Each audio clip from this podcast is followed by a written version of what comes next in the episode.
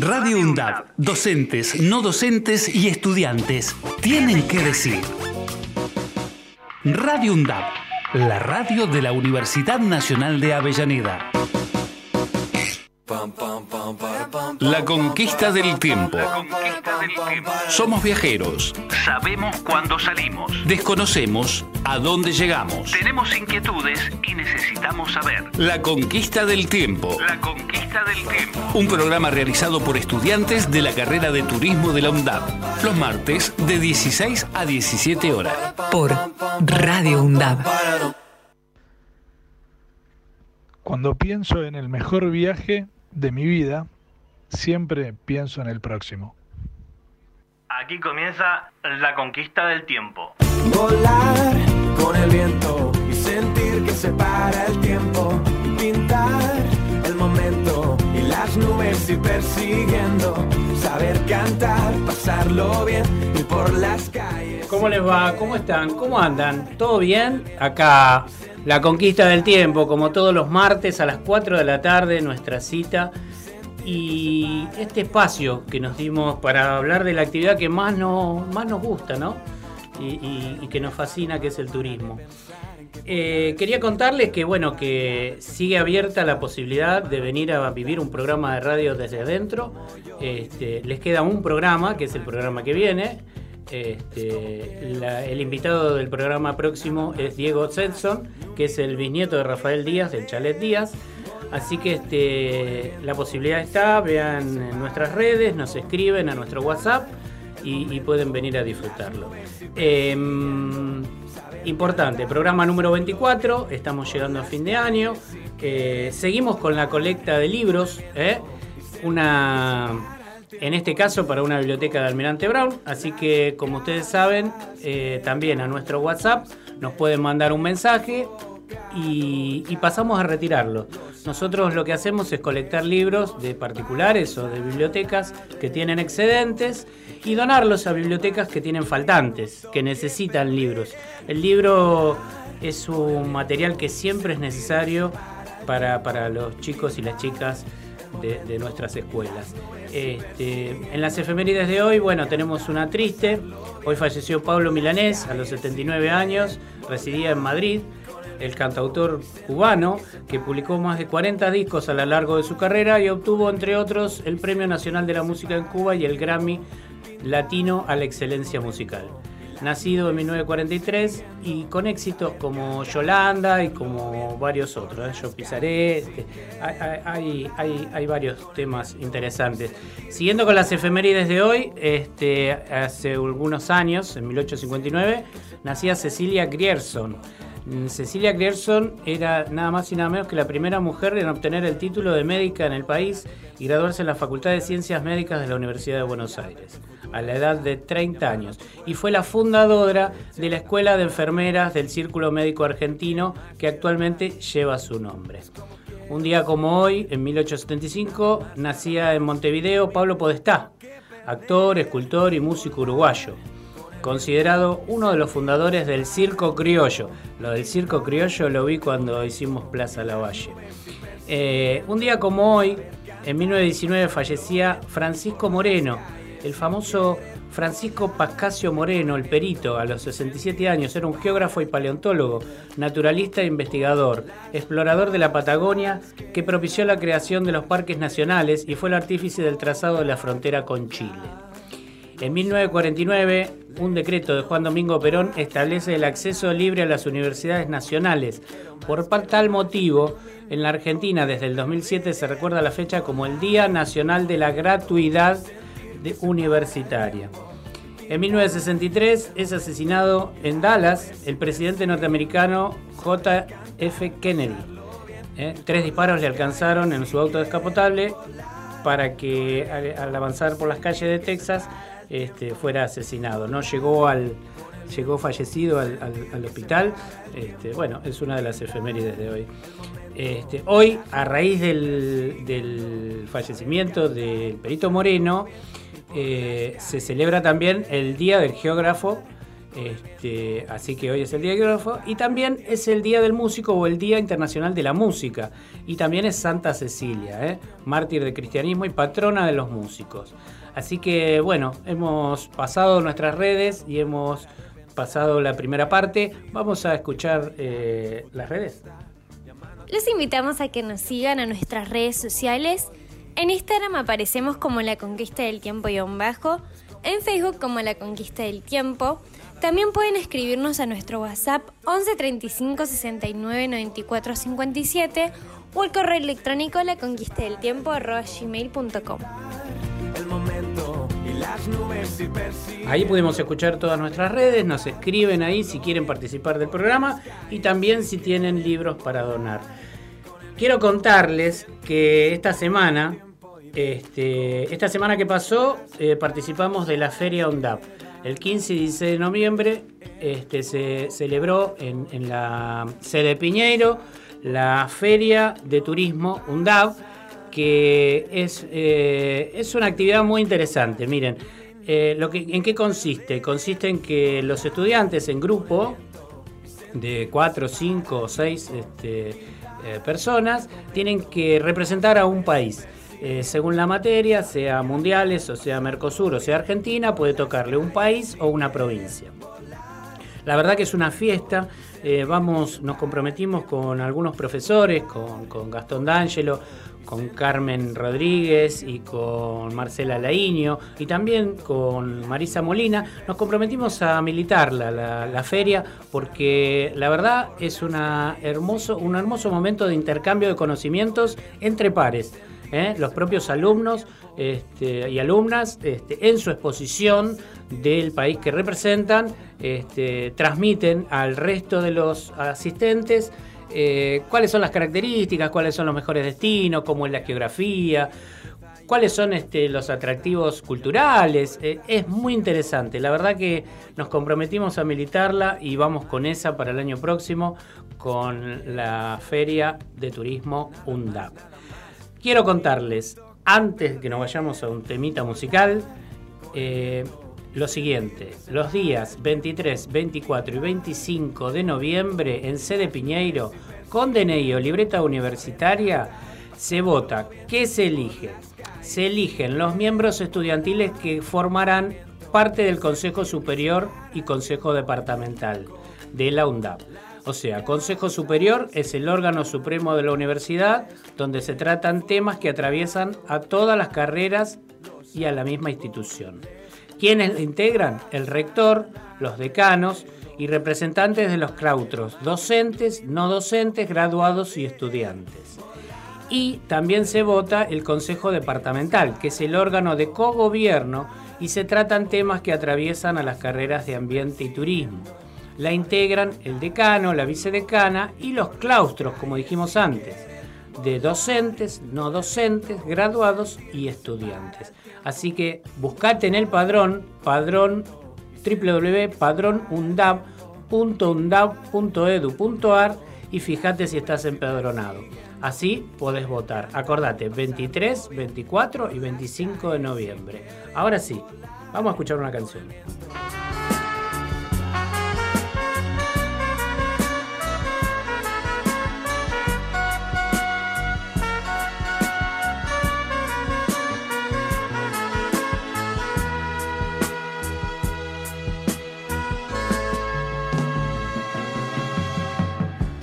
Pido que me bajes una estrella azul, solo te pido que mi espacio llenes con tu luz.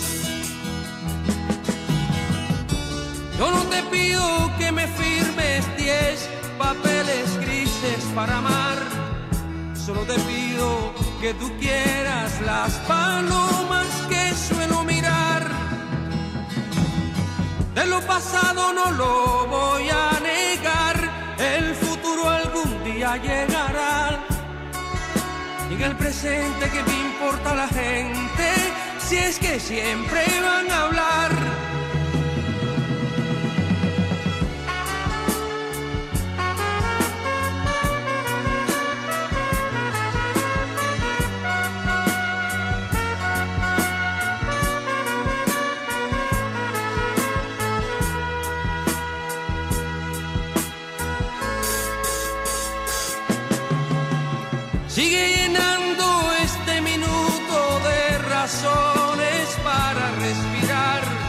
Complazcas, no te no habléis por hablar. Yo no te pido que me bajes una estrella azul, solo te pido que mi espacio llenes con tu luz.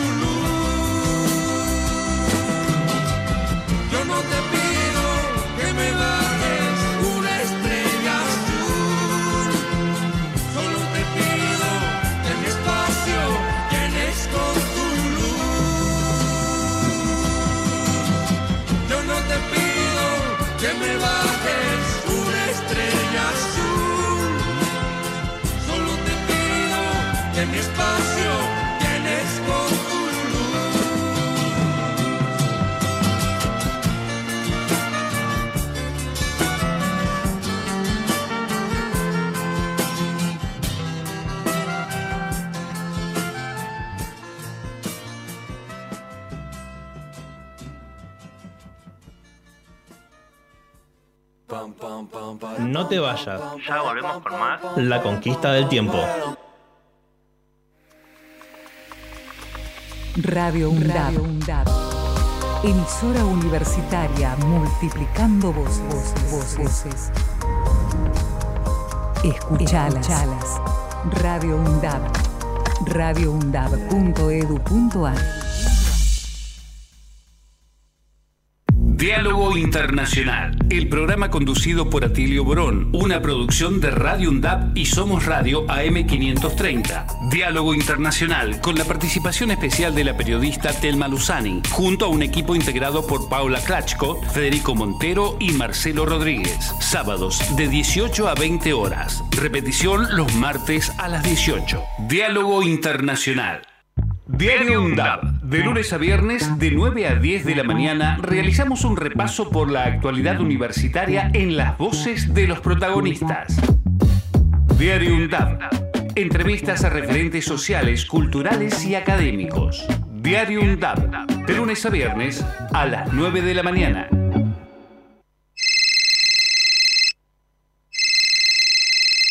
Te comunicaste con Radio UNDAB al 1 1 5 6 6 9 7 7 4 6. En este momento, todos nuestros operadores se encuentran ocupados. Deja tu mensaje después de la señal. ¡Pip! Hey, Zoe, este es el número de Radio UNDAP para que te comuniques y lo agendes. 11 5669 7746. Mandás un mensaje y te suscribís para recibir toda la información de Radio UNDAB. Un saludo, la radio está buenísima. Los miércoles, desde las 15, De boca en boca está en la radio pública de la UNDAB. Vamos a tratar de darle pelea a todos los vientos, sobre todo a los que vienen de la derecha. Con la conducción de Néstor Mancini y todo el equipo. los miércoles, desde las 15, De boca en boca por Radio UNDAB.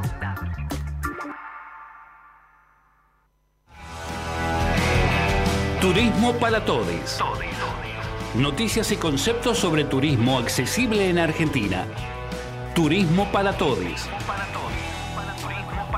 Experiencias desde la perspectiva de los estudiantes. Todos los miércoles de 17 a 18 horas. Por Radio UNDAB. Aruna, Asociación de Radiodifusoras Universitarias Nacionales Argentinas. Somos 63 radios en cada región del país. De este a oeste y de oeste a este. Somos radios universitarias. Somos plurales. De norte a sur y de sur a norte. Somos federales. Recorriendo todas las regiones. Somos Aruna. Todas las provincias. Comunicación Federal. Desde nuestras universidades. Aruna. Asociación de Radiodifusoras Universitarias Nacionales Argentinas. Hacemos pie. Recorremos todos los paisajes de la ciudad de Avellaneda y los distintos escenarios barriales, con agenda propia. Hacemos pie, paisajes y escenarios, de lunes a viernes de 10 a 12 horas. Hacemos pie. Radio UNDAB.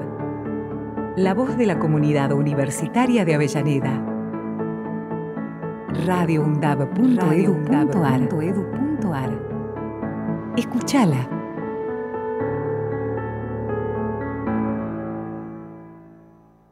Palabra autorizada. Hablamos con los que saben. Palabra autorizada. Volar con el viento y sentir que se para el tiempo. Bueno, acá estamos en Palabra Autorizada, hablamos con los que saben y hoy nos visita César Alejandro Capanegra, más conocido como Alejandro Capanegra. Él es sociólogo de la Universidad de Buenos Aires, profesor investigador de procesos de desarrollo del turismo, profesor de historia del turismo en la Universidad Nacional de Lanús, profesor de posgrado en la Universidad Nacional de Mar del Plata y en la Universidad Nacional de San Martín. Alejandro, ¿cómo estás? Bien. ¿Todo bien? Todo bien, sí, sanito. Muy bien, Sí. muy bien. sí, sí, muy Ah, sí. sanito. Bueno, me, me alegro. Eh, gracias por venir, muchas No, gracias. Vos no, sabés que Al contrario.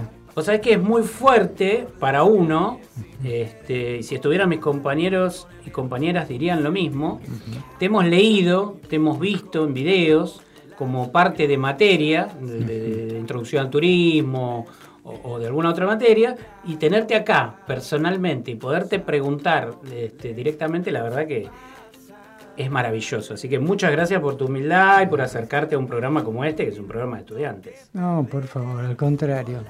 Son los programas más instituyentes que hay. Yo he estado en otros programas de radio que eran otra cosa. muy, muy comerciales. Sí, sí. Bueno, bueno, así es nuestra actividad también, ¿no? Tiene esos, esos- Tiene esos claroscuros. Claroscuros. Vos lo dijiste perfecto. Decime, eh, Alejandro, Sí. ¿cómo, cómo eh, fue tu recorrido siendo sociólogo a, a transitar hasta la actividad turística? Mm, sí. Varias veces me preguntaron. No, eso, no, yo- no importa. Está bien. Este fue de la siguiente manera. Voy a hacerlo así, digamos, esquemático. Yo ingreso a la Universidad de Buenos Aires para eh, estudiar, eh, di, di el tríptico. El tríptico era una suerte de ciclo básico, por decirlo así, que se hacía entre febrero y marzo eh, en 1975. Tremenda fecha. Entonces ingre- ingreso, bueno, y estábamos este, estudiando, después la carrera eh, quedó como cerrada un tiempo, yo tuve la posibilidad de, viajar, pero mientras este, estudiaba y a posteriori después, a la vuelta, yo por, por contacto con un amigo mío que vive ahora en Estados Unidos y que se dedica al cine, este, empecé a trabajar formalmente a los 18 años en una empresa de turismo. Y ahí trabajaba, yo no tenía ni la más remota inclinación por, por esto. Si iba a la facultad, este, me daban días para estudiar, me daban días por examen y, eh, aparte este, eh, eh, la pasaba bastante bien porque porque fue una empresa grande en su momento y había mucha gente y nos divertíamos mucho. Era una empresa que pertenecía a la familia Dodero, se llamaba Dodero Viajes, una agencia de porte, de gente, iba a un mercado de gente de mucho dinero. Bueno, entonces, pero eso era mi trabajo, yo no tenía ni por las tapas idea que, eh, que me iba a dedicar a- al turismo como un objeto de investigación. Eso vino muchos años después. Eso vino muchos años después. ¿Por qué? Bueno, porque en la carrera hay temas que son eh, en la carrera de sociología me refiero, hay temas que son, digamos, como emblemáticos. Y se han armado este, cofradías, son cofradías, al mejor estilo de hay uno que es el Papa y para abajo el gallinero. Y a mí nunca me dieron ganas de entrar en una cofradía de esa, porque no, no porque no. Y lo primero que agarré para flotar fue, ah, bueno, yo de turismo, a ver esto, ¿cómo, cómo es esto? ¿Cómo Y en ese momento, este, teníamos que entregar prácticamente el último trabajo para la carrera. Y me tocó leer un libro que se llamaba Carne y Política en la Argentina, de, un, de Scobie. Y el tipo analizaba la actividad productiva de la carne y la vinculaba a la política. Y yo dije, esto es una beta.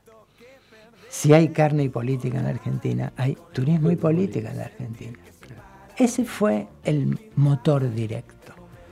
Lo que me dio a mí, digamos, cierta posibilidad de decir, bueno, salto, es porque yo trabajaba en el turismo y conocía de más o menos el paño de cómo era por lo menos un sector.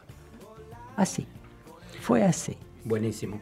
Y decime una cosa, viste que eh, la actividad turística tiene eh, varias definiciones. Mm. ¿Vos tenés una?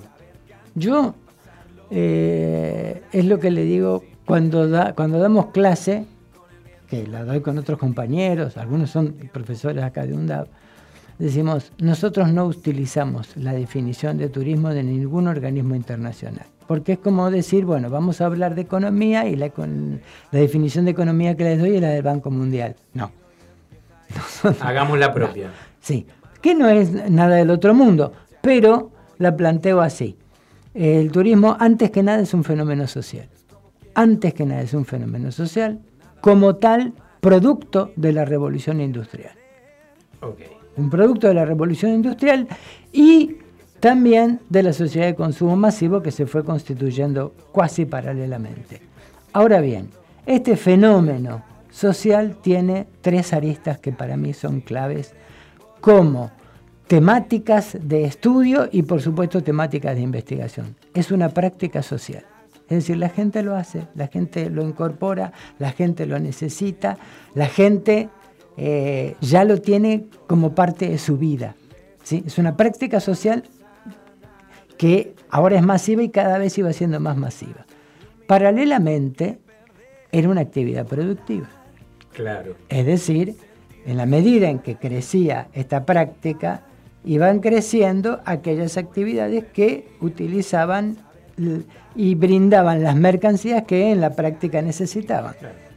Todo eso genera efectos, ¿sí? que podrán ser buenos o malos, es cuestión de opinión, eh, y de los cuales depende la magnitud, el Estado se empieza a ocupar. Por consiguiente, también es una política de Estado. Es una política de Estado, muy bien. Es una política de Estado.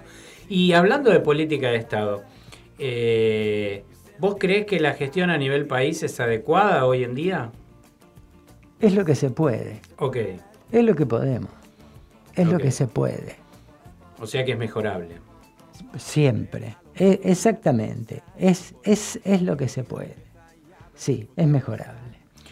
Y como actividad social y actividad económica, ¿no? Y actividad de consumo, también es un derecho el turismo, el ocio es un por derecho. Supuesto, es un derecho. Por eso es una política de Estado. Por eso es, política de Estado.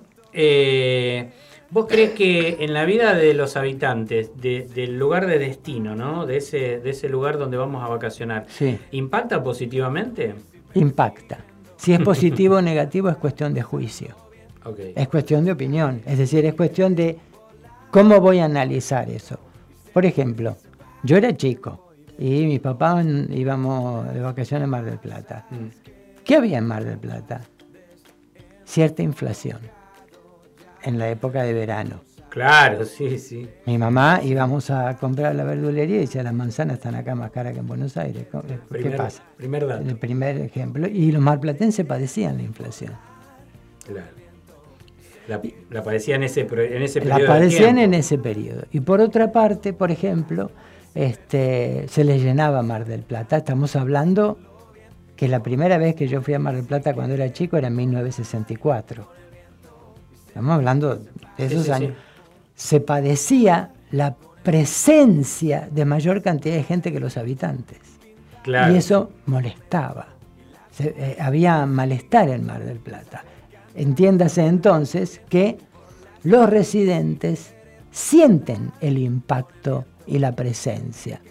Después, cómo lo evalúan, cómo, cómo lo, lo califican, cómo lo enjuician, tiene que ver con muchos factores. Hay metodologías en donde se analiza que pasan de la euforia a la este, apatía y a la xenofobia. Hay metodologías que, que analizan ese tipo de, pase- de padecimiento que son muy propios de los estudios de carácter psicosocial. Claro, el, el ciudadano de a pie, el vecino, este, medio que se incomoda. El comerciante por ahí dice, bueno, voy a hacer una diferencia. este verano. Exactamente, sí, sí, sí, sí, sí. Yo lo que noto en la costa atlántica argentina es que eh, mucha gente viaja de Buenos Aires para, para hacer el trabajo durante todo el verano y eso la verdad que me parece muy injusto. Y después se van. Y después se van y, Sí. Este, y dejan todo cerrado. o Y sea, se- exactamente, exactamente. El único, bueno, habría que decir quizás, balnearios así deporte, Mar del Plata no es un balneario. no, no. Fue, ahora es una ciudad con turismo, tiene tres universidades, cuatro. No, no, no, es una ciudad. sí, sí. Este, pero el único balneario que arrastra fuerte es el del partido de Gessel, porque tiene, incluso tiene una segmentación de balnearios que uno podría decir es- es hasta por clase.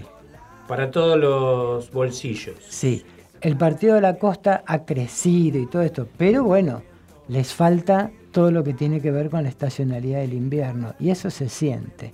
Claro, faltan actividades Sí. para la, la- la otra, la otra, el otro periodo de tiempo. Y también se siente a veces en las cloacas.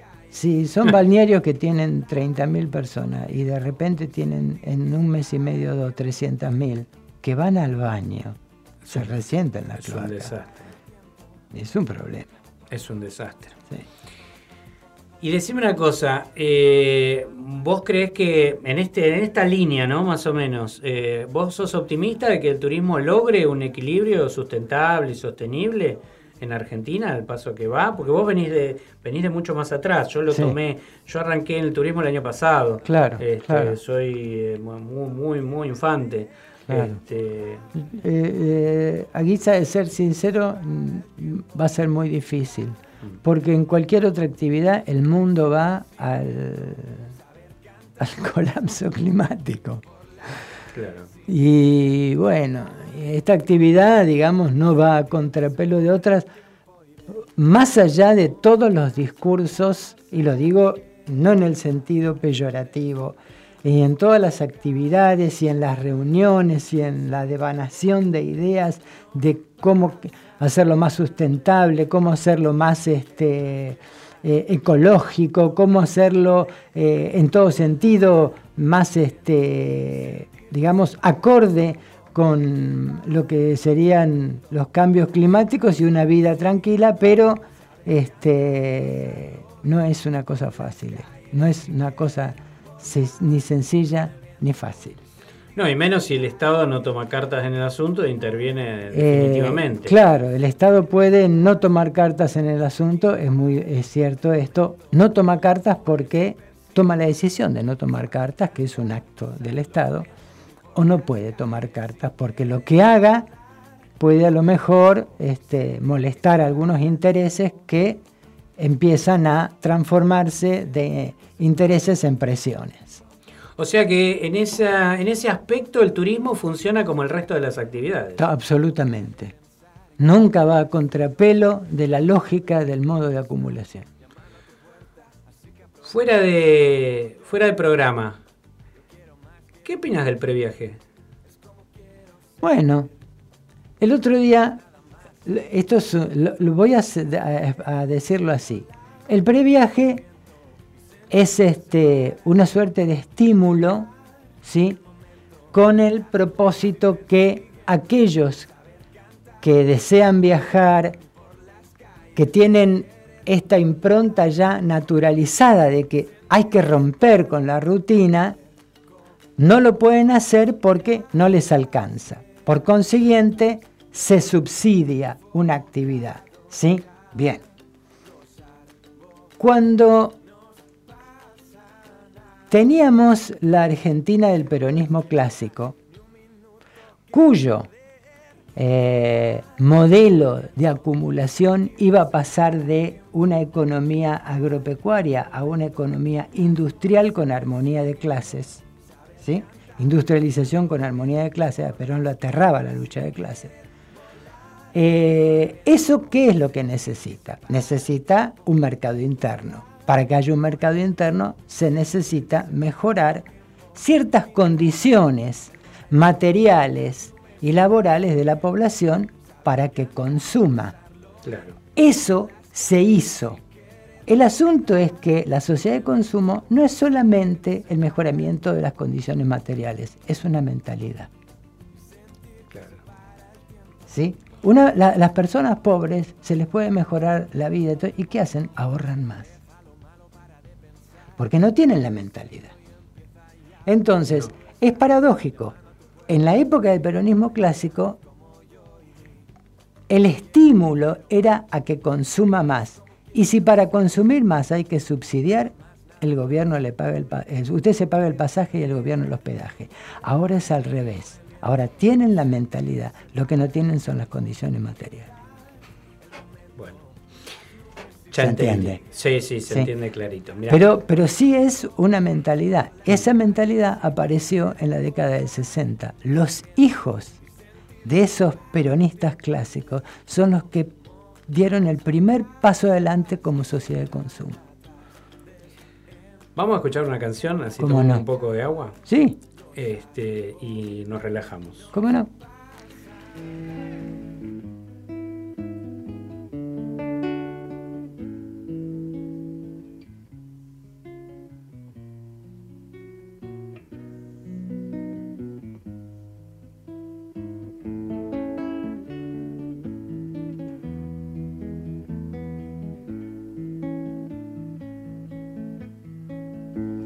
Yo pisaré las calles nuevamente de lo que fue Santiago ensangrentada y en una hermosa plaza liberada me detendré a llorar por los ausentes.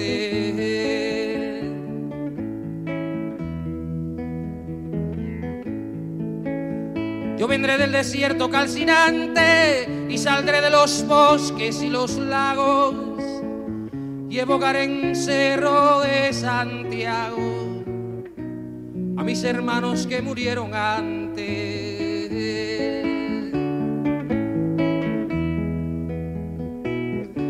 Yo unido al que hizo mucho y poco, al que quiere la patria liberada, dispararé las primeras balas, más temprano que tarde sin reposo retornarán los libros, las canciones que quemaron las manos asesinas. Renacerá mi pueblo de su ruina y pagarán su culpa los traidores.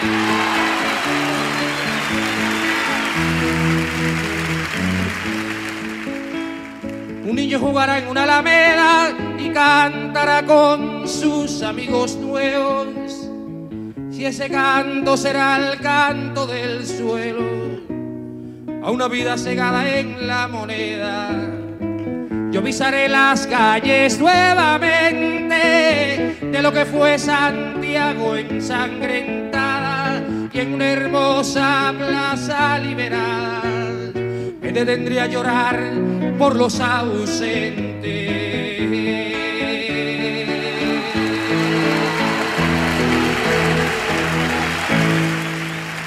Bueno, seguimos. Hoy estamos con temática Pablo Milanés, porque para nosotros es el pase a la inmortalidad de Pablo. Claro. Este, así que estamos escuchando temas de él. Em, ¿Todo bien, Alejandro? Sí, muy bien. ¿Todo tranquilo? Sí, muy bien. Bueno, vamos a, vamos a un tema. Mira, yo te dije que nosotros como estudiantes te leímos y te vimos en determinados videos para como parte de la materia. Y yo hace años te, te escucho hablar de conocer los efectos del desarrollo turístico. este, ¿Tuviste la respuesta de los efectos del desarrollo turístico? Eh, lo que podríamos decir, una, una respuesta conceptual yo tuve. Después los desarrollos y sus efectos están directamente vinculados con la situación de tiempo y espacio de cada lugar. ¿Sí? No es lo mismo el efecto que tengan en Mar del Plata que, que puedan tener en Caramuchita, Bariloche o, no sé, La Tonina, por decirlo de alguna manera. Pero el asunto es este, que los, todos los procesos de desarrollo, y, nosotros nos circunscribimos a los turísticos, ¿sí? Eh, hay que tener, para mí, una cuestión bien clara, ¿sí? Y que tiene que ver con poder identificar quiénes y cómo se enriquecen, quiénes y cómo se empobrecen. A partir de ahí podemos empezar a ver cómo serán o son los efectos de un desarrollo turístico. ¿sí? Porque un desarrollo turístico no es solamente un proceso de planificación. La planificación es un instrumento que pone en funcionamiento una voluntad que se transforma en una política. Bárbaro, está muy bien, es el proceso lógico, es el proceso a partir del cual se formula una idea, esa idea se transforma en política, se la pone en la agenda y después para hacer la realidad se la planifica. Muy bien. Si tomamos todos los textos de políticas públicas, vamos a ver que en cada una de las instancias hay un, rubro que se llama negociación. La negociación de cómo lo ponemos en la agenda, la negociación de cómo denominamos esto, la negociación de cómo instrumentamos si con una o con dos estrategias, la negociación de hacemos un plan, hacemos un proyecto, hacemos un, programa, todos unos procesos de negociación. Esos procesos de negociación son interesantes de observar y de analizar. Y esto lo digo desde la academia. ¿sí? Sí, Y por supuesto de que formen parte de la currícula. ¿Por qué? Porque en los manuales surge como proceso de negociación. En la práctica es el proceso del armado político. Y en el barrio es la rosca. Ahí se decide quién y cómo se enriquece, quién y cómo se empobrece. Y a eso la academia no llega todavía. Claro, eso lo siguen manejando entre poca gente. ¿Se puede analizar? Por supuesto, basta con ir históricamente y analizar un proceso, se va viendo después quiénes fueron lo que le fue bien, quiénes fueron lo que le fue mal. Eso lo mismo puede pasar con la extracción de petróleo o, la plantación de una siderurgia o lo que fuere. Eso perfectamente se puede analizar. Lo que hay que tener es la voluntad de hacerlo. Claro. La voluntad y, la espalda, ¿no? La espalda política para hacerlo. Sí, sí, pero una vez que fue. Vos me dijiste, se hace lo que se puede. Se hace lo que se puede. Pero mientras sea histórico y ya está hecho, no van a decir mucho. No, no van a decir mucho. ¿Ustedes se acuerdan? Eh, ustedes, perdón, yo soy señor viejo con hábito pero que hubo una empresa que se llamaba Soljet, que pertenecía a William J. Reynald, ¿sí? que era una subsidiaria de Austral. Sí. Reynald, Willy Reynald, que era un gran playboy argentino, fue el que funda Austral, después funda Soljet, hacen los cosos de Bariloche eh, y levantan un destino. Eso era una empresa de la anónima, cuando la anónima se vio mal, le dijeron a Reina, che, ¿no te parece que vendamos todo esto para...? ¿Cómo no? Y vendió todo. Fue un gran operador turístico argentino, pero grande en el sentido de parecido a los europeos, Soljet, pero cuando fue necesario salvar a la empresa madre, la anónima, liquidaron. Liquidaron a Austral. Austral se lo llevó a Aerolínea y todo lo demás dejaron que se muera. Claro. Mientras sigan esos manejos no es difícil. El, el jefe del departamento de legales de Austral Joljet era Guillermo Lustoegui, que después fue secretario de Turismo de la Nación. Padre de. ¿Padre de? ¿Por qué es tan corto el camino cuando uno empieza a, a estudiar apellidos y ¿Por qué es tan, por qué es tan, tan, tan obvio? ¿Por qué? Pero que es joven la actividad. Ah, claro. Es joven. Ahora entiendo. Ahora, yo te pregunto, cada modelo económico de la Argentina le da un lugar al, al turismo, ¿no? Sí. Este, Sí. El modelo agroindustrial, Sí. ¿no? Que de- entiendo que, que lo que buscamos es eso, ¿no? Seguir viviendo del campo, pero desarrollar la industria. Sí, el asunto es hay industria. ¿Qué industria? Claro. ¿Qué Martínez, Martínez de Oz desindustrializó la industria con capital endógeno para mercado interno, pero favoreció la industria de exportación, así no hay pelea con las exportaciones. Claro, este, sí, sí, e- es, controvertido. Ahora, este, Lo- lo- lo- los tigres asiáticos hicieron eso. Esa, esa- fue su, su boom, la industria de exportación. lo que hizo China, lo que hizo India. China, lo que- Taiwán, Corea, hicieron todo eso, hicieron eso, Singapur.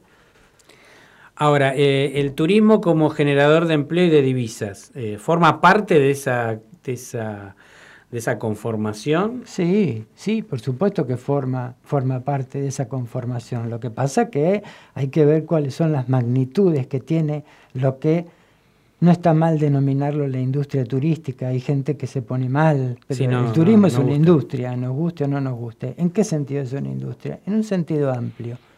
El turismo tiene que tener una lógica industrial de ir incrementando constantemente la demanda si no tiene caída de tasa de ganancia. Así. Sí, para mí quedó, quedó como, en- como en carne viva cuando Menem dijo, este, vamos a cerrar todas las industrias y vamos a vivir del turismo. Sí, bueno, eh, pobre, decía un montón de cosas. Sí. Este, pero sí, él decía eso y bueno, en, su, en sus dos gobiernos este, uno puede encontrar rastros de su planeamiento turístico que eran prácticamente licitaciones. Licitaciones a, por supuesto, A este, privados. A privados que podían se- ser o no nacionales, que podían tener articulación nacional extranjera para explotar lo que fuere necesario de explotar. No eran los planes clásicos que se hicieron incluso en los gobiernos militares. En los gobiernos cívico-militares que van del 55 al 76, eh, ahí los planes están, tienen capítulos, tienen cabeza puesta. No, esto eran Esto era, entreguemos la- la- el destino a, a quien lo quiera gestionar y que haga lo que, lo que Y- pueda o quiera. Los ejemplos han sido, Aerolíneas Argentinas fue un ejemplo. Claro. Se privatiza Sí, sí. Aerolíneas Argentinas en seis meses. Seis meses. ¿Cuánto tardó Margaret Thatcher en privatizar British Airways? Y estoy hablando de una liberal Ultraliberal. ultraliberal. Seis años. Bueno, se ve que, que Menem tenía... Era más ágil. Era más, Era más ágil, más, ágil este, sí, o, sí. o más hábil. Este, bueno, eh, es una, es una etapa eh, difícil de nuestro país, ¿no? El Que seguimos, que seguimos pagando las consecuencias de todo eso, ¿no? Las seguimos pagando y falta todavía. Eh, el proceso cambia el modelo de acumulación de la Argentina, deshace la industrialización, el camino a una industrialización vernácula y plantea esa industrialización de los grandes capitanes de la industria, que era la, la palabra de la época. Eso Alfonsín no lo pudo cambiar. No. Después vino el Menemato, que profundiza exactamente lo mismo. Y este, a veces nos guste o no admitirlo, pero es, es cierto, este, cuando vino el kirchnerismo, pudo manejar eso, pero no tenían el poder para cambiarlo. Necesitarían, hubieran necesitado 12 años más para cambiar ese modo de acumulación. Sí, aparte... Tenían que luchar contra ese modo de acumulación para que el Estado vuelva a tener poder y para que el turismo sea una actividad importante en nuestro caso. Tuvieron que luchar, pero ese modo de acumulación está todavía. Sí, sí, sí, sí. Sí, sí, está, está, está, está vivito sin problemas. Está sí. profundamente Por eso vivo. los problemas que tenemos a diario, ¿no? Exactamente. Este, Y así que somos una nación eh, gobernada por la deuda. Claro. Es decir, independientemente de aquel que sea el presidente, estamos gobernados por la deuda. No es casualidad que en cuatro años se tomó tanta deuda cuando se venía Cuando se venía tratando, Tratando de desatarse y todo eso, aparece No son hechos casuales. otro señor que dice, no, hay que tomar deuda. Hay que tomar para deuda. Capitalizarse. ¿Dónde está la capitalización? No, no, lo- se hicieron de lo- las divisas que necesitaban para... El, el Fondo Monetario tiene una oficina, un departamento, o como ellos lo llamen, en donde ellos verifican el derrotero, el derroteo del dinero que se le manda a un país. Y la jefa de ese departamento, no me acuerdo ahora el nombre, pero si uno lo busca, está, eh, se dio cuenta que el préstamo que vino a la Argentina, en tal fecha, en tales fechas salió a determinados lugares. Simplemente pasó tienen por acá. registrado. Lo tienen registrado. Lo dijo públicamente y le hicieron renunciar. El Fondo Monetario no es bobo. No, no, no, no, no, no, tiene, tiene registrado todo. Tiene registrado todo. Decime, la actividad turística, así como otras actividades, eh, con el marco impositivo vigente, ¿tiene, ¿puede funcionar o, o está sobrecargada? Y tiene, tiene una sobrecarga máxima en las condiciones que estamos nosotros ahora, pero eh, es, es difícil. Eh, pero sí, sí tiene una sobrecarga, el país tiene sobrecarga con los impuestos. ¿sí? Eh, los impuestos son, qué sé yo, Pero eso eh, debe ser también producto del 50% de, de- de informalidad que hay, Sí. este, que, que- que genera que, que no alcance. El 50% de informalidad para no pagar esos impuestos. Claro, sí, sí. Ah, ¿Y la actividad turística tiene un porcentaje de de informalidad? informalidad, sí. Y de precariedad también. Y de precariedad De laboral. precariedad también. Es cierto que hay una enorme cantidad de formación en turismo. De hecho, nosotros estamos en una institución que lleva adelante eso, con lo cual muestra perfectamente que el turismo es una política de Estado. Si no, las universidades nacionales No ni se fijarían. Y prácticamente no hay universidad nacional, exceptuando Buenos Aires, que no tenga carrera de grado y posgrado en turismo. Ahora sí, ahora... Buenos casi Aires tiene, ha tenido, tiene posgrado, pero no tiene carrera de grado. Pero prácticamente no hay universidad nacional que no tenga una carrera de turismo. Y en la provincia de Buenos Aires hay ocho universidades nacionales con carrera de turismo, si no más. Claro, quiere decir que cobró cierta Tiene preponderancia. Mucha relevancia, mucha relevancia. El asunto es, bueno, ver cómo se transforma en una industria más pujante. ¿Y para vos cuál es la mejor expresión del turismo en Argentina en, en un corte de tiempo 1940 a la actualidad? ¿Hubo un momento que, que realmente refleje la actividad turística que se puede hacer en Argentina o todavía no? No, sí, hubo. Yo creo que hubo varios. Uno lo digo por este por afecto, que es el peronismo clásico. Porque Claro. ahí es, digamos, la chispa del turismo masivo en la Argentina. Claro. sí, es, es ahí, la chispa del turismo masivo, por un lado. Por otro lado, este, los años 60. La década del 60 fue un año de esplendor, fue un año eh, de esplendor y de, incluso de viajes y de turismo que se podía hacer. Y después los primeros, los primeros años de la vuelta a la democracia en el 83. 83. En el 83 este, vuelve Alfonsín. En el verano del 84 Mar del Plata recibió 4 millones de turistas. Mira qué marca. 4 millones de turistas. No, no es un tema menor. No, no. No, no. ¿Y coincide con la afirmación de que todos los territorios son posibles destinos turísticos? Sí, sí, sí. Depende de cómo se los enfoque. Eh, es decir, todos los territorios son este, potencialmente plausibles de que algún recurso pueda ser, eh, digamos, investido de atractivo, máxime ahora que hay una gran fragmentación social, y al haber una gran fragmentación social, hay una fragmentación de mercados. ¿sí? La fragmentación de mercados que tenemos desde los 80 en adelante es porque hubo una fragmentación en la concepción de la sociedad. ¿sí? Este, que ese es otro tema, pero para otra Más otra largo, para otro Sí, programa. Más largo, claro. Pero que influyó en el turismo, influyó. ¿Por qué? Porque dio toda esta fragmentación que planteó distintos nichos de mercado. Entonces, un nicho de mercado puede basarse en un recurso que se tiene, que se le monta valor y que se construye una oferta complementaria para que la demanda se pueda desplazar y establecerse. ¿sí? También se lo puede fabricar. Los norteamericanos son maravillosos para fabricar esas cosas. Ellos fabrican un centro del futuro como el Disney World. Disney World. Eso lo fabricaron.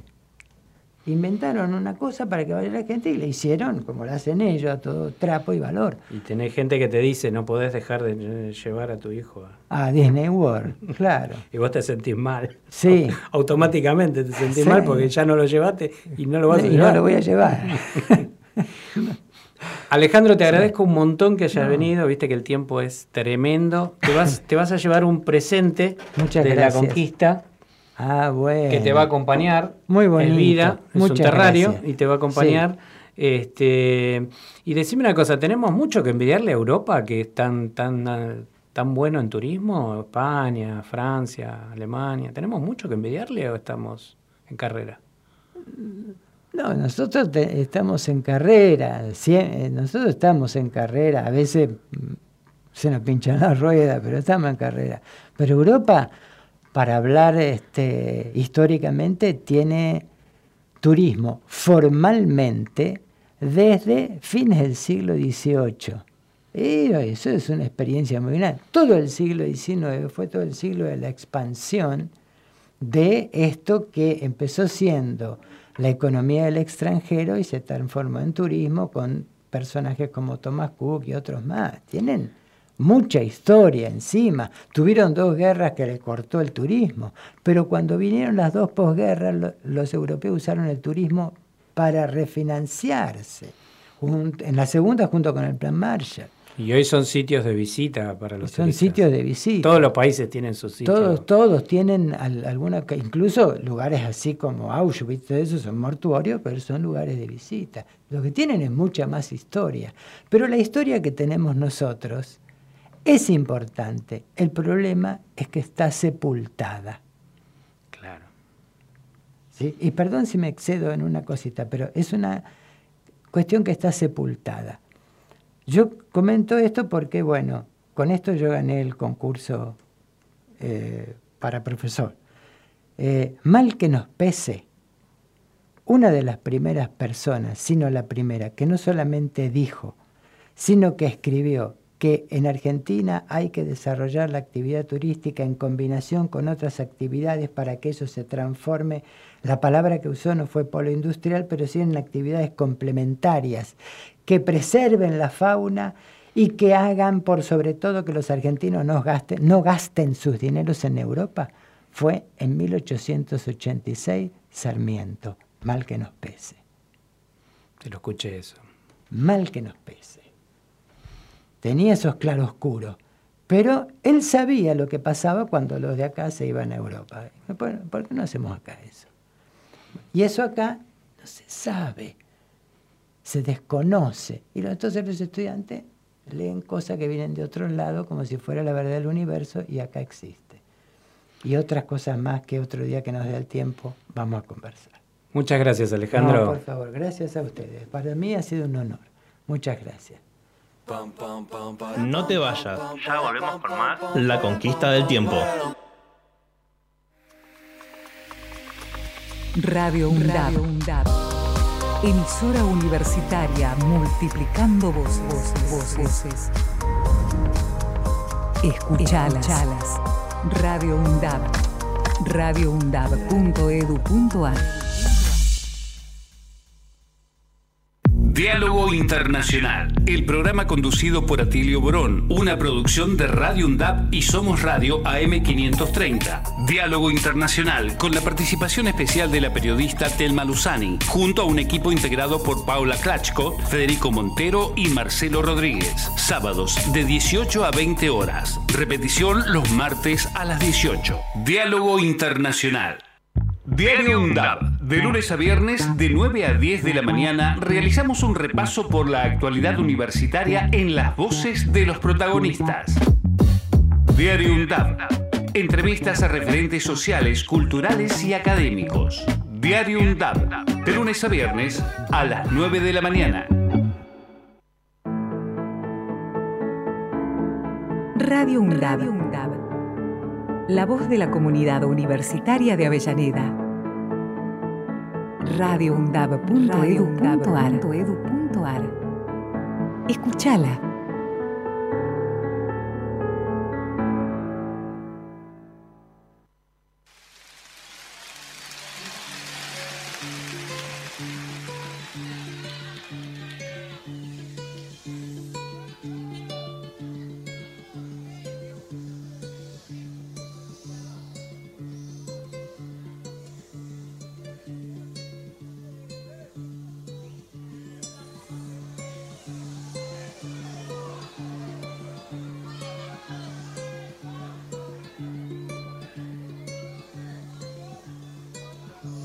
Ojalá que las hojas no te toquen el cuerpo cuando caigan,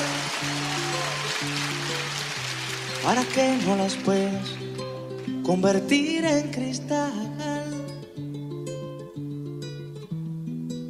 Ojalá que la lluvia deje de ser milagro que baja por tu cuerpo. Ojalá que la luna pueda salir sin ti.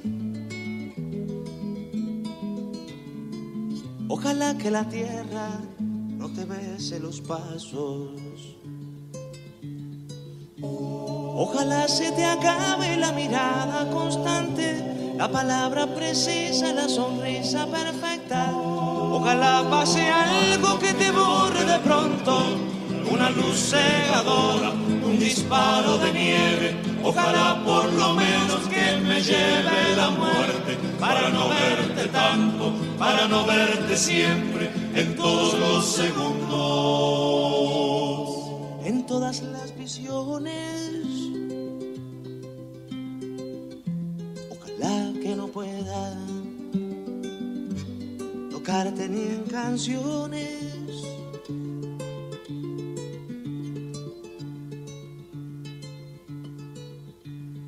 Ojalá que la aurora no dé gritos que caigan en mi espalda.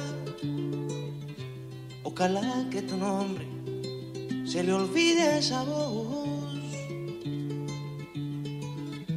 Ojalá las paredes no retengan tu ruido de camino cansado. Ojalá que el deseo se vaya atrás de ti. Tu viejo gobierno de difuntos y flores. Ojalá se te acabe la mirada constante, la palabra precisa, la sonrisa perfecta. Ojalá pase algo que te borre de pronto, una luz cegadora, un disparo de nieve. Ojalá por lo menos que me lleve la muerte para no verte tanto, para no verte siempre, en todos los segundos, en todas las misiones. Ojalá que no pueda tocarte ni canciones, ojalá pase algo que te borre pronto, una luz cegadora, un disparo de nieve. Ojalá por lo menos que me lleve la muerte para no verte tanto, para no verte siempre en todos los segundos, en todas las visiones. Ojalá que no pueda tocarte ni en canciones.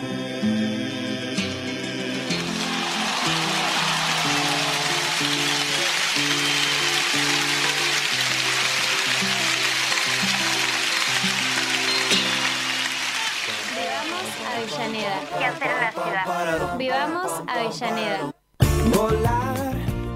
Bueno, les contamos que hay en el Teatro Roma de Avellaneda el día jueves 24 del 11 a las 20.30 tenemos la Orquesta Municipal de Tango Pinceladas Porteñas. Eh, el día 25 del 11 a las 20.30 Javier Malosetti junto a la Orquesta Sinfónica Municipal. Y el sábado 26 del 11 a las 19 horas, Las de Barranco, ¿eh? un radioteatro en vivo. Y en el CMA, en el Centro Municipal de Arte, está la jornada artística El Binomio de la Imagen, taller de pintura destinado a artistas plásticos, estudiantes y público en general. Señores, se nos fue el tiempo, se nos fue el programa, nos vemos el martes que viene. Ahí mi compañero Marcos me pone la música de fondo. Y, bueno, nos vemos el próximo martes en la conquista del tiempo. Y acuérdense, no se olviden, hay matrícula en todas las universidades nacionales del país. Estudiar hace la diferencia. Gracias Alejandro, gracias por acompañarme. Faltaba más, gracias a ustedes, por favor. Llévalo, Marquitos. depende